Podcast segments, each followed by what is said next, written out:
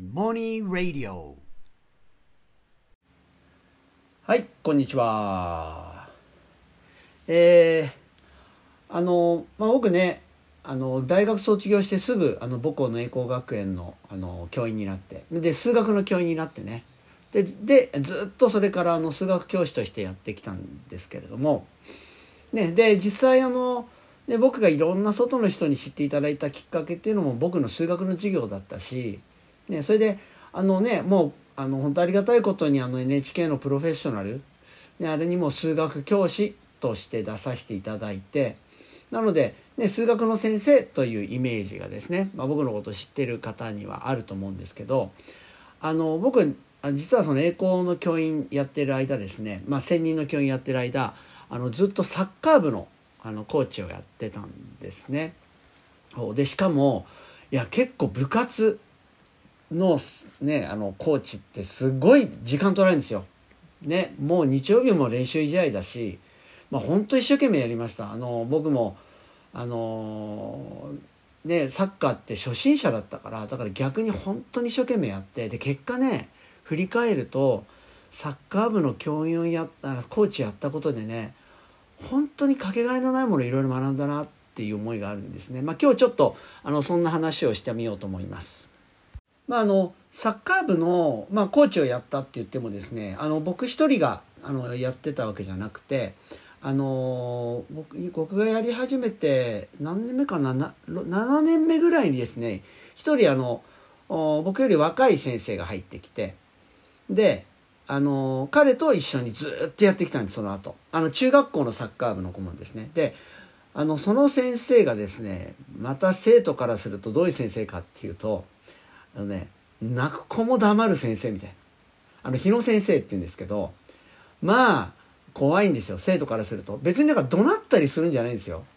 うん、ただもう眼光が鋭くて。それで何て言うのかな。一度こうって言ったことはもう絶対対になんか曲げない。曲げないというか一度これをやるって言ったら絶対やりきらすっていう先生なんですね。そう。であのまあ僕はもう本当にもう彼にすごい助けられたし、まあ、本当にもう心から信頼してやれた、まあ、彼にも本当たくさん助けられていろいろ学んだんだけどでもねそのねもう周りが震え上がるぐらいもう怖がる生徒がねその先生ね不思議なことに全然生徒から嫌われないんですよ。むしろ憧れられるんです。僕が憧れられるなんてほとんどないんだけどその先生はね憧れられるしその怖いっていうこのキャラをみんながまた喜ぶみたいな、ね、もちろんでも先生に対して気安く接することできないんですよ。でもねそれがいいでも本当信頼されてる先生だったんですね。でその2人でずっとやってたんですけどあのねある年ですね、まあ、中学1年生があの部活動に入ってきてでその中にあの一人まあすごく元気でしかも口も達者でねもう本当に一気に周りのムードをカッて作ってしまうような子がいたんですね。元気な子がいたんです。でああ彼入ってきたかって思ったんですけど実はその彼がですねあのもうサッカー大好きだし小学校からずっとサッカーやってきた。でも自信もあったのかな。だけどあで念願のサッカー部に入れたんだけど実はねあのねその子はちょっと膝の痛みがあってあのオスグッドってやつですよね。あの成長期にあのねよくかかるやつなんですけどもオスグッドで膝が痛くてですねもう部活が始まってからもなんかちょっとやってはもう痛くてできなくなる。見学みたいな。でもう大丈夫かなと思ってやるとまたもう痛くなってすぐなんかもう見学になる。あのねもうほんと結構辛かったと思います。ねだって待ちに待ったサッカー部に入れたのにねサッカーできない。でみんなはサッカーやれてるのにできない。みんなが楽しそうにやってるのをずっと自分は見てる。あのね結構辛かったと思いますね。ですごく元気な子だったんだけどやっぱね元気かどんどんどんどんその元気なくなるんですよ。ね。でまあね僕どうしようかなって。でまあね見学しているところね横に行ってちょっといろいろ話したり「どうだ膝」みたいな「大丈夫か?」みたいな。やっぱりちょっとできなくてもう痛くて全然できないんだと。で医者に行くんだけどこれそんな簡単にできないからしばらくできないと思うって言われてとか。なんかもうね本当に落ち込んでるんですよ。で元気な彼だけにねなんかもうその落ち込み方っていうのが僕も本当にちょっとねあのかなんかすごく辛くて。でまあどうしたらいいのかなって。どうしてあげたらまあとにかくね行って話してどうだみたいなぐらいしかできなかったんですね。ででもねもう本当にずっとできない。夏休み挟んでも全然できなかったのかな。それでまあ僕もこれいやこれなんか今こうやってねあのサッカー部何もできないのにずっといるよりなんか少なくとも治るまで別の部活にいるっていうのもありなのかなとかあとあのねあるいはね見学するならもう見学って決めてなんかなんかの仕事っていうのをサッカー部の中での役割っていうのを与えた方がいいのかなまあ、僕ももう全然迷ったんです。で彼にねこれどうやってなんか提案すればいいかな何を提案すればいいかなみたいなずっと迷ってたんですよね。ででねまあずっとそれでまあなんかもう、彼の中でモヤモヤしたものがずっと続いてたんですよね。でもね結局彼ねあの退部することにしたんです。あでもそう決断したんだって思ってでねで彼が僕のとこに来たんですよ。あのいや先生サッカー部あの辞めることにしましたってでそうかそうかまあしょうがないよなってでいやよく頑張ったと思うよってね。でまあまたもしさって膝の方がもう痛みがなくなってまたサッカーやりたいっつったらねもう全然もう来なよって。ね、もうぜひ来なよって話をしたんですよ。だからね彼こう言ったんですよ。いや僕ねいや本当にもうなんかすごい辛かったんだけどなんかある日あの職員室全然別のようで職員室行った時にその日野先生の机の前をね通ったんですと。で机の前を通った時にふっとね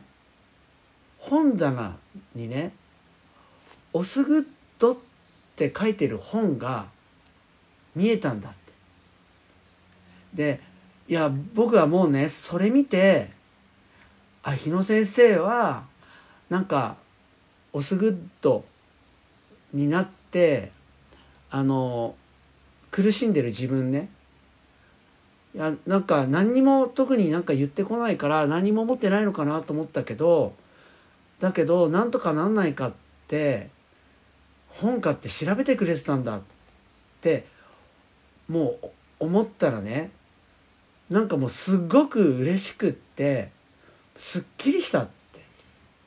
言うんですよ。いや本当もう僕だからサッカーできなくなったのは辛いけどもうそれだけで十分だったって言うんですよね。いやもう晴れ晴れしてるんですよもう顔が。うんまあだからあのタイプできたんですよねタイプの決断をできたっていうことなんですよね。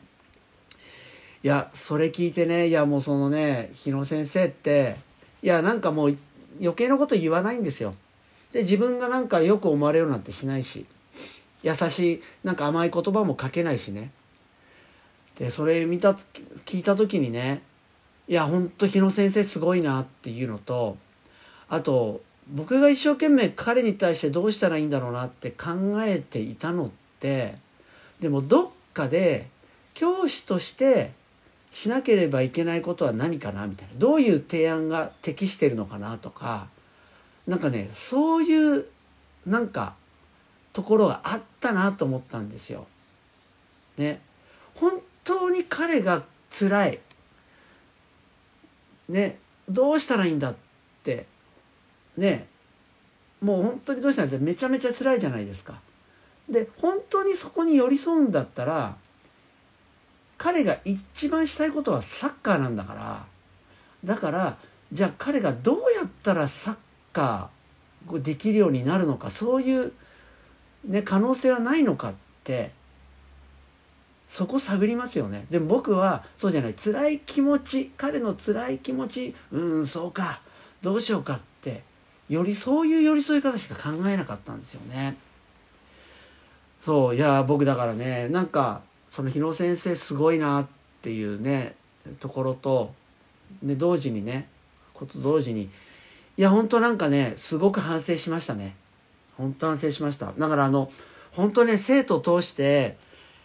本当自分と向き合うっていうことをねサッカー部通して僕はずっとできしてこれたんですよね。本当生徒のおかげだし日野先生のおかげだしね。いやすごいなって思いました。でいや本当ねあの何、て言うのかな。僕そのことで学んだのはなんかあのー、生徒をねこう安心させようとか喜ばそうとかなんかそういうふうそのためにねじゃあどうやったら安心するかな喜ぶかなみたいな。どういうふうなことを言ってあげたら楽になるかなとか。どういうふうに言ってあげたら決断できるようになるかなとか。なんか方法をいろいろ考えがちなんだけどでもねやっぱ大事なのは本当に相手を思うっていうことなんだなって。本当に相手の気持ちに寄り添う。ねなんかそれを学びましたね。なんか日野先生は本当にあの言葉は何にも言わないけどそれを当たり前にしている、ね、だから恐ろしくてもみんなから信頼されるんだなっていうのをねあの痛感しました。はい、それでは。